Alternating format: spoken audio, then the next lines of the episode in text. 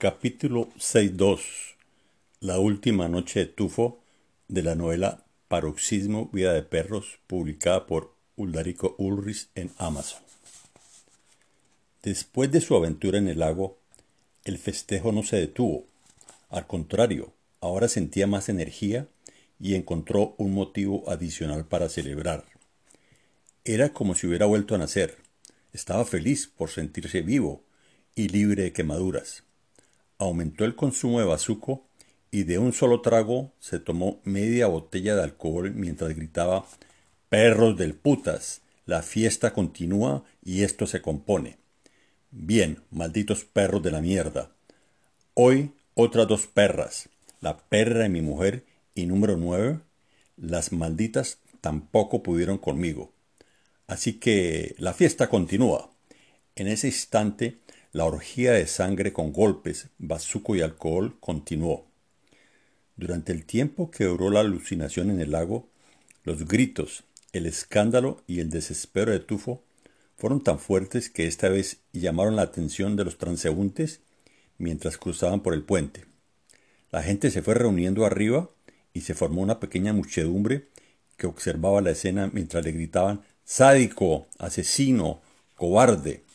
En medio de tanta gente, el flujo de carros por el puente se fue, bloqueando y en pocos minutos se armó un atasco fenomenal de vehículos. Ahora la situación era escandalosamente ruidosa. A los gritos de los espectadores se sumaron los pitos de los buses y carros con el sonido terebrante de las sirenas de los camiones que los conductores furiosamente activaban pidiendo paso. Así, la policía no tardó en arribar al lugar para intentar restablecer el orden.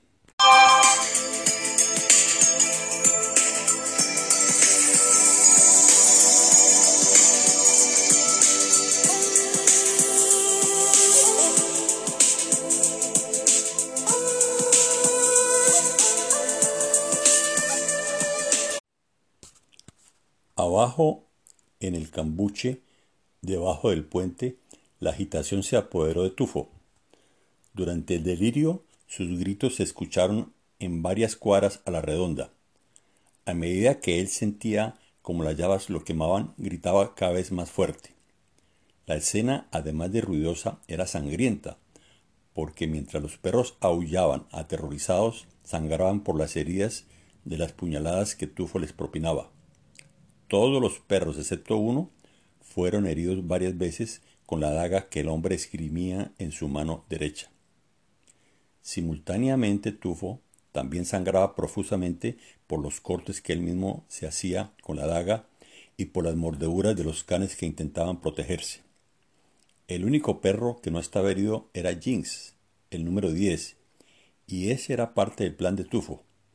Tal como lo había pregonado a grito entero todo el día, lo había dejado ileso intencionalmente porque sería el postre de la celebración.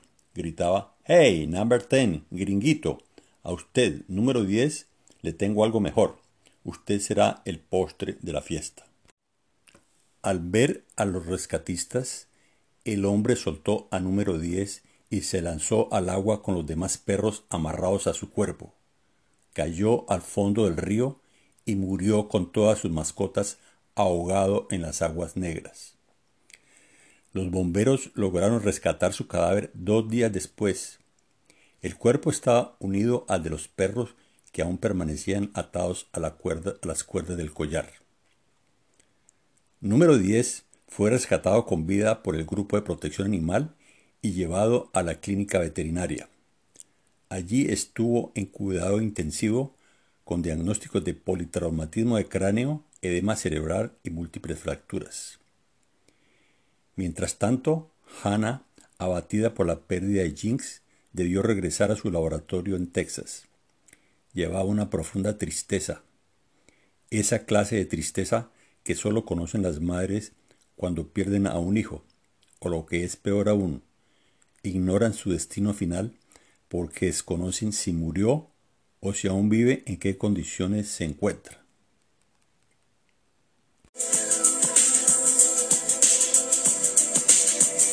El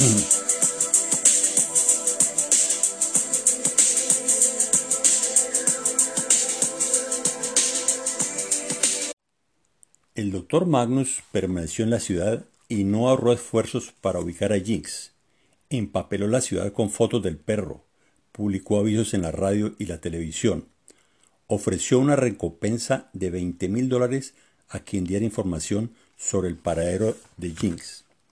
Llegó a crear un bloque de búsqueda del perro, con una brigada de animalistas conocedores de la ciudad.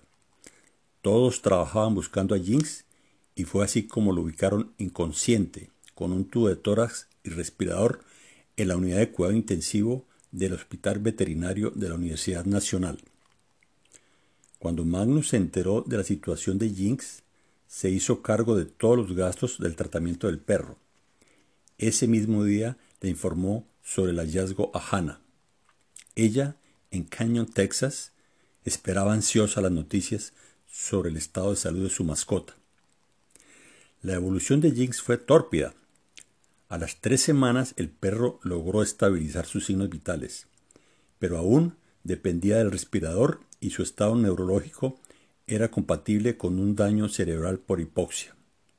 Se le mantenía con su cerebro a temperaturas bajo cero.